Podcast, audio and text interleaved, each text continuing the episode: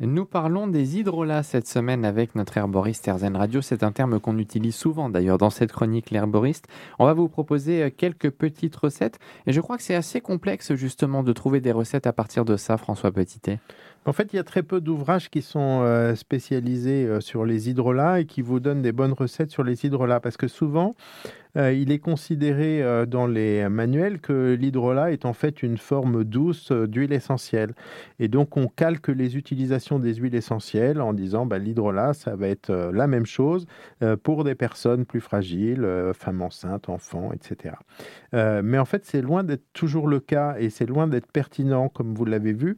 La composition d'un hydrolat et la composition d'une huile essentielle, eh ben, elle est faite de molécules qui sont différentes, donc qui n'ont pas forcément les mêmes intérêts et les mêmes utilisations. Alors on peut citer euh, quelques utilisations classiques euh, des, hydrolats. Euh, notamment quand on les utilise par voie externe, bien, ils sont très utilisés pour les problèmes de peau. il y a beaucoup de petites molécules anti-infectieuses qui sont des rééquilibrateurs de la flore bactérienne et, et, fongique, donc les champignons microscopiques qui sont sur notre peau. Donc on va les utiliser par exemple pour les problèmes d'acné. et pour vous citer quelques hydrolats intéressants dans ce cadre, la cyste, l'hélicryse, le romarin verbenone, tous les hydrolats de thym, ceux qu'on appelle les thym à linalol, thym à thuyanol, thym à thymol.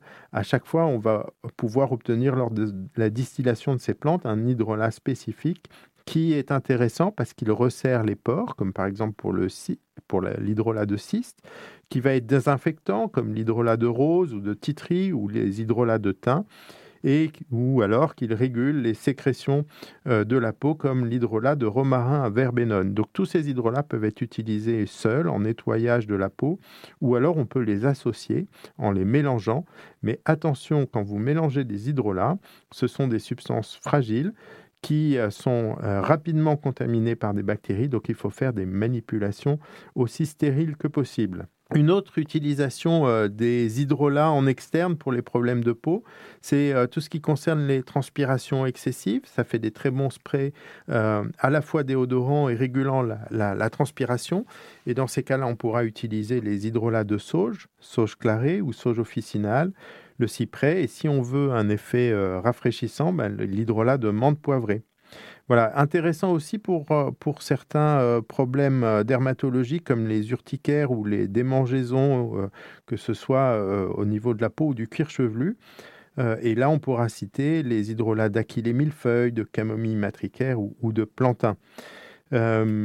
pour une utilisation un peu plus particulière après un zona où il y a des douleurs qui sont persistantes, eh bien l'hydrolat de ravinsara ou l'hydrolat de myrte vert ou aussi euh, l'amande poivrée parce qu'elle rafraîchit et qu'elle euh, elle anesthésie un petit peu peuvent être euh, intéressants.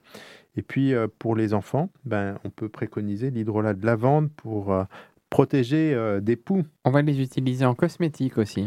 De manière très simple, l'hydrolat de cyste, tout simplement, comme après rasage, et parce qu'il est astringent, il est cicatrisant. On peut euh, aussi euh, utiliser beaucoup en cosmétique les hydrolats qui sentent bon, comme euh, la rose, la fleur d'oranger, la camomille noble, l'ilang-ilang, qui font, en au-delà de leurs activités, des, parfums délicieux. Et puis pour les hommes, peut-être une senteur un peu plus masculine, l'hydrolat de, de vétiver.